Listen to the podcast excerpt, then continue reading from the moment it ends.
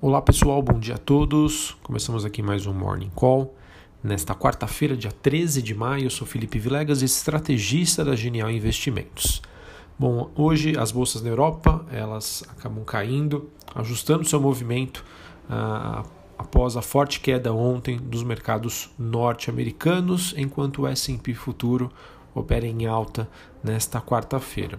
Especificamente, os futuros dos Estados Unidos eles acabam se recuperando antes da fala de Jeremy Powell, presidente do Fed, o Banco Central Americano, que deve acontecer hoje às 10 horas da manhã, horário de Brasília. No caso, os investidores estão aguardando pistas sobre a possibilidade de juros negativos nos Estados Unidos e também sobre os efeitos das ações da instituição, no caso do Banco Central Americano, promovendo liquidez lá nos Estados Unidos. Sobre as bolsas na Europa, é, essa movimentação negativa acaba acontecendo após a divulgação de indicadores macroeconômicos, há também é, sobre uma preocupação de uma segunda onda de contaminação. A produção industrial na zona do euro teve um tombo histórico é, de 11,3% em março, ante fevereiro, né? ou seja, na comparação anual, foi uma queda de 12,9%. No Reino Unido, a produção industrial caiu 4,2% em março e o PIB preliminar do primeiro trimestre encolheu 2% na margem e 1,6% na base anual. Então, isso faz com que essa movimentação negativa na Europa deixe os investidores bem preocupados. Sobre o desempenho de moedas de países emergentes, eh, a gente observa um desempenho misto, mas com certo viés positivo. Os principais pares do real, o peso mexicano sobe cerca de 1%, e o rende sul-africano tem uma leve queda. Sobre as commodities, o petróleo tem uma ligeira baixa após o WTI, contrato negociado na Bolsa de Nova York, subir quase 7% ontem, ainda refletindo sinais positivos sobre demanda, o que acaba contrabalanceando os receios de que os países estejam saindo prematuramente do isolamento metais recuam em Londres. Uh, ainda sobre o petróleo, o aumento dos preços do tipo de petróleo favorito da China, o do campo brasileiro Lula, para entrega em agosto, mostra que existe uma demanda ressurgente. Hoje, a OPEP apresenta seu relatório mensal do mercado de petróleo e também às 11h30 da manhã saem os dados semanais é, sobre estoques de petróleo nos Estados Unidos. Bom, pessoal, falando ainda um pouquinho sobre ontem, né, em que as bolsas americanas tiveram uma queda bastante acentuada e isso acabou acontecendo após comentários negativos dos dirigentes regionais do Fed e também da cautela da principal autoridade né, americana sobre doenças infecciosas, o Anthony Fauci, sobre a reabertura dos Estados Unidos. Esse movimento de ontem é o que está prejudicando o desempenho hoje das bolsas da Europa, como eu trouxe anteriormente para vocês. Sobre ontem, o que, que aconteceu?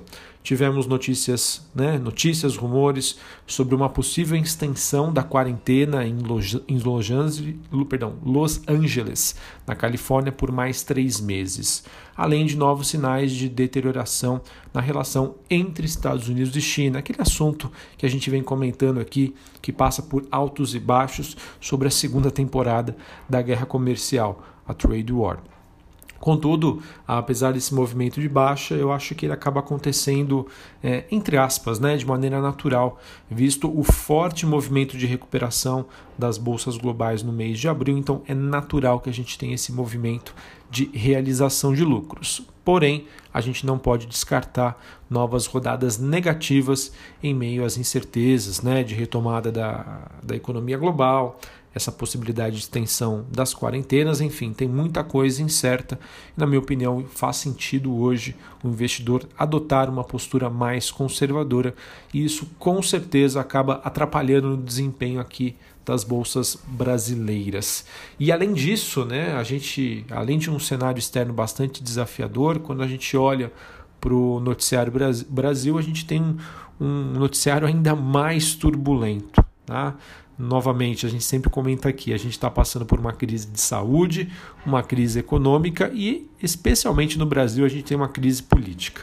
É, digamos que a saída de Sérgio Moro do governo ainda gera ruídos. Ontem, é, um, um vídeo né, sobre a reunião em que Bolsonaro teria tentado interferir na troca do comando da Polícia Federal chegou à justiça, né? É, de acordo com algumas fontes, né, jornais, a mídia, uh, o conteúdo aí poderia ser muito ruim e Bolsonaro já se pronunciou uh, nas suas mídias sociais dizendo que não há nada o que temer. Enfim, uh, novamente, não querendo defender aqui quem está certo, quem está errado, mas todo esse conflito, né, toda essa essa tensão sobre a relação entre os três poderes faz com que o principal perdedor seja o Brasil. E isso fez com que ontem o dólar tivesse uma nova alta contra o real é, e também fez com que a bolsa fechasse com uma queda de 1,5%. Sem uma mudança, pessoal, deste ambiente político, que a gente espera que fique mais saudável, no curto prazo eu vejo um desafio bastante grande aqui para a bolsa brasileira, né? Isso me faz crer que hoje existe muito mais um viés de baixa do que um viés de alta, tá? É, mas o que a gente também não pode deixar de lado é que mesmo com esse viés negativo em relação à bolsa brasileira, eu não acredito que isso vá muito longe, tá? Por quê? Longe no sentido de uma movimentação de baixa. A gente não pode esquecer que a bolsa brasileira em dólares ela está chegando aí a patamares recordes de baixa para os últimos anos, né? Ou seja, em algum momento isso deve chamar a atenção de investidores estrangeiros, né? Seja pela questão preço, valuation ou por uma simples mudança de cenário, tá? Por isso que eu reforço que, apesar do curto prazo, na minha opinião, ser muito é, imprevisível e ainda com viés de baixa, eu sigo ainda com a opinião de um cenário de longo prazo bem mais construtivo, porque a bolsa está muito barata em dólares. Então, em algum momento, essa demanda aí deve chegar. Né? E a gente espera que isso que essa, essa demanda chegue o quanto antes e para isso a gente só precisa arrumar a casa, né? Eu sei que parece simples, mas na verdade é algo muito complexo, né? Que é essa questão política aqui no Brasil que persiste aí por muitos e muitos anos é, e atrapalha mais uma vez o Brasil no momento tão delicado. Bom, sobre o noticiário corporativo, uh, tivemos a Vale e a Eletrobras, elas que foram removidas do Fundo Soberano da Noruega, o maior do mundo, devido às preocupações ambientais e de direitos humanos. Isso pode trazer uma pressão negativa para as duas companhias.